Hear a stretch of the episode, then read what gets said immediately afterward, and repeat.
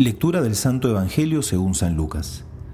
En aquel tiempo, Zacarías, el padre de Juan, quedó lleno del Espíritu Santo y profetizó diciendo, Bendito el Señor, Dios de Israel, porque ha visitado y redimido a su pueblo, y nos ha suscitado una fuerza salvadora en la casa de David, su siervo, como había prometido desde tiempos antiguos, por boca de sus santos profetas, que nos salvaría de nuestros enemigos, y de las manos de todos los que nos odian, haciendo misericordia a nuestros padres, y recordando su santa alianza y el juramento que juró a Abraham nuestro Padre, de concedernos que libres de manos enemigas, podamos servirle sin temor en santidad y justicia delante de Él todos nuestros días.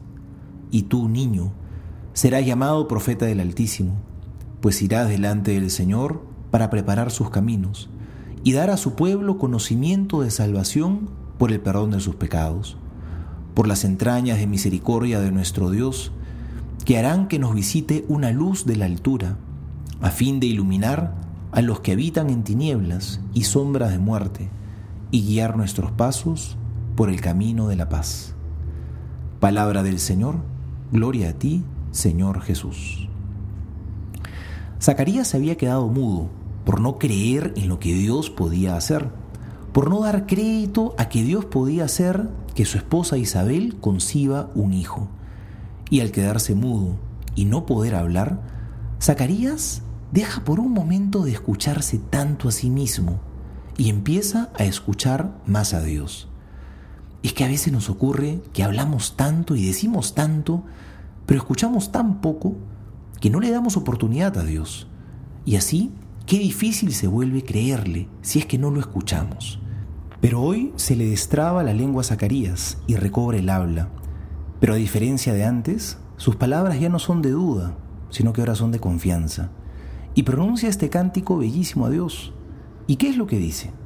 Haciendo un resumen expresa cómo Dios nunca ha abandonado a su pueblo y más bien siempre ha cumplido sus promesas gran cambio, gran conversión que ha ocurrido en el corazón de Zacarías.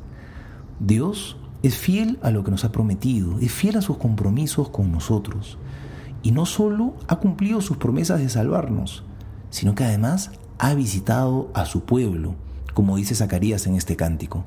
Nos ha salvado en persona, Él en persona ha venido a salvarnos, porque Dios pudo también haber enviado a otro, pudo haber enviado a un emisario, a un mensajero, pero le importamos tanto que quiso hacerlo él mismo en persona. Quiso bajar del cielo y pisar la tierra, y se hizo hombre como nosotros.